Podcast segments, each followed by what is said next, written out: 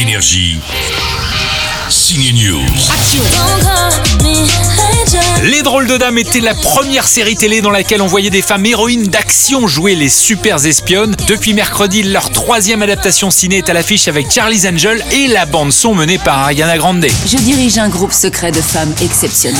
Euh, exceptionnel, exceptionnel, euh, ça va les chevilles les filles? Tu es adorable. Dans cette nouvelle version, on retrouve l'actrice Kristen Stewart. Les anges?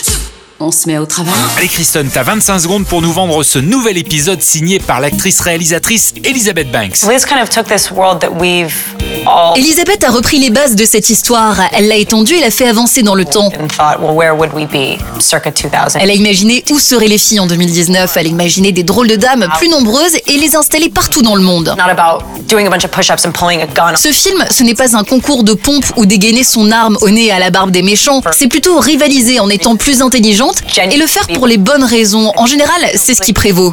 Et je pense que notre génération pense comme ça aussi. Si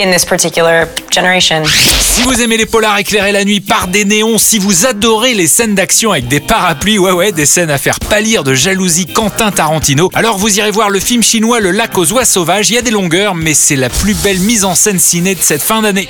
Énergie. News.